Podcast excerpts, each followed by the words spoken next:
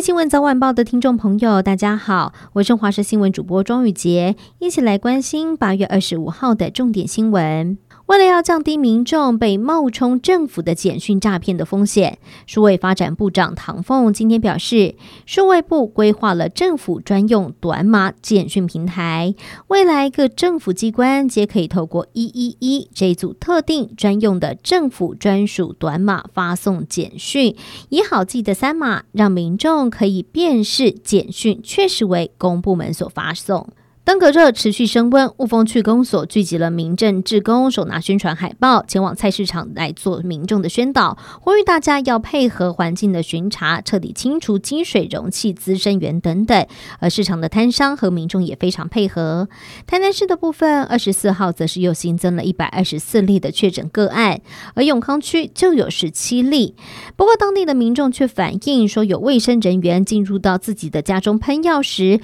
疑似是喷枪过热导致家中的墙壁都被熏黑了，就连纸箱也被烧毁。中部科学园区台中园区扩建二期都市计划变更案，在今天提报台中市都市计划委员会第一百四十一次的会议审议，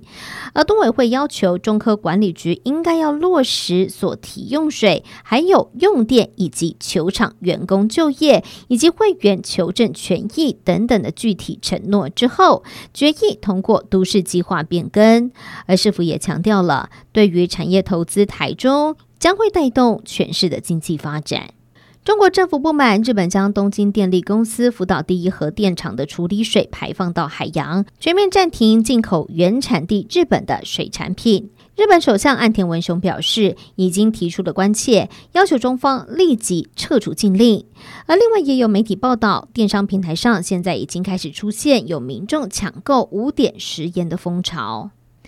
南韩国内最大航空公司大韩航空将依照政府的规划，从这个月底到九月中推行一项措施：旅客搭飞机之前可能会被要求要站在体重计测量体重，还有随身行李的重量。不过，旅客是有权利拒绝配合的，而此举有利于业者维持机身重量的平衡、燃料消耗的精确计算。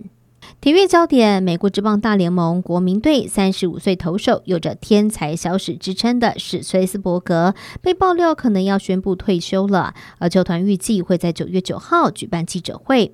而另外，二到六球星大谷翔平受伤了，而且受伤的就是对于投手来说最重要的手肘韧带，也让球迷非常关切大谷之后的恢复状况。